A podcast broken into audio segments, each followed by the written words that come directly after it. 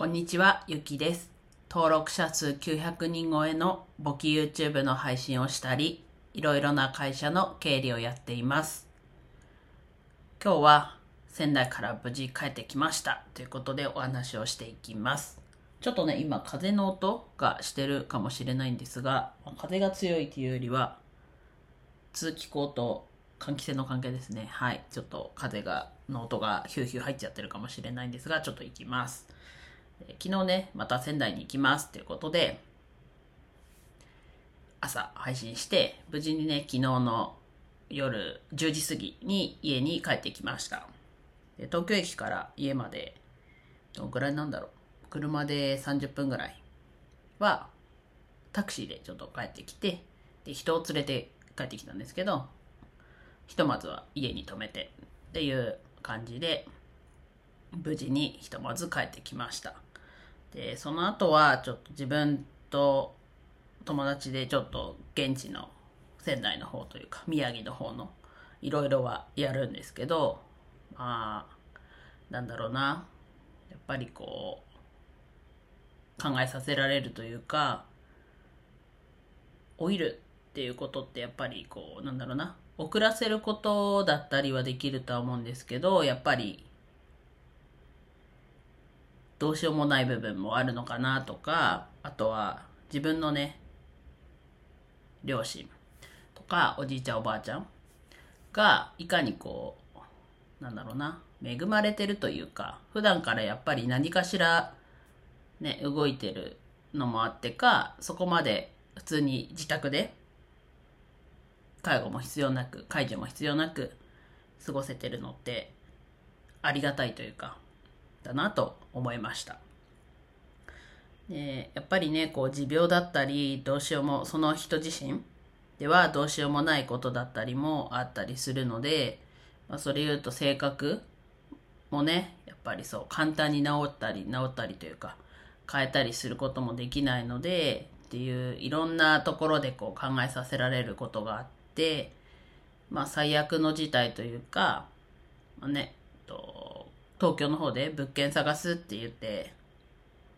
2年ぐらい実際に会ってなかったんですけど、その間にちょっと怪我しちゃったりもあったんですが、まあ今まで通り、その最後に2年前に会った時の考えると、まあ物件一人で探せるだろうって思ってたんですけど、ちょっとね、難しそうだなって思って今日は一旦送り出したんですけど、いややっぱりこう、ね、あとはやってあげるとこう甘えてしまう、できるのにできないって言ったりっていう、それこそね、こう、赤ちゃん帰りするとかも言うじゃないですか。っていうのもあって、まあいろいろこう自分の家族では体験できないような体験を今してるんですけど、まあいろんな人がいるっていうのももちろん分かってるんですが、まあうちの、それこそさっきも言いましたけど、おじいちゃんおばあちゃんも普通に家で生活してるので、まあそういう意味ではなんか田舎の人っていうか、強いのかなとか、もちろんね、田舎だからみんな強いかっていうとそうじゃないですけど、やっぱりでもそこもね、おばあちゃんの旦那であるおじいちゃんもまだ健在だしっていうところもあるのかなとは、やっぱり、うん、思いましたね。っていうような、ちょっと、ふわっとした話と言いつつ、なんだろう、家族の話だったり、こう、老いるというか、年を取っていくっていうことの、自分のこう、実際に今体感している部分が、の話が、をちょっと今日話してみました。まあね、ちょっと昼までね、朝でもなく、夜でもなく、ちょっと、ね、連れてきた人がちょっといない間に撮ろうと思って、朝は朝でね、こう、不動産探しに行くっていうので送り出したりしたので、話せなかったんですが、まあちょっと時間が自分的にはね、いいタイミングだったんで話してみたんですが、こんな感じですね。まだちょっと、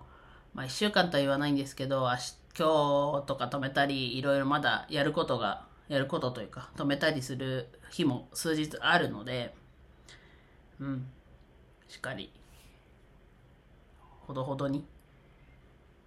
対応して、対応していくっていうとちょっとね、突き放してるみたいになっちゃうんですけど、向き合ってい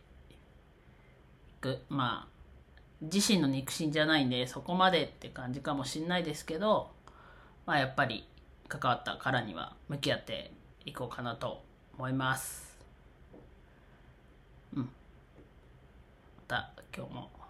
はいやっていきます。では以上です。今日も一日楽しく過ごしていますでしょうか？ゆきでした。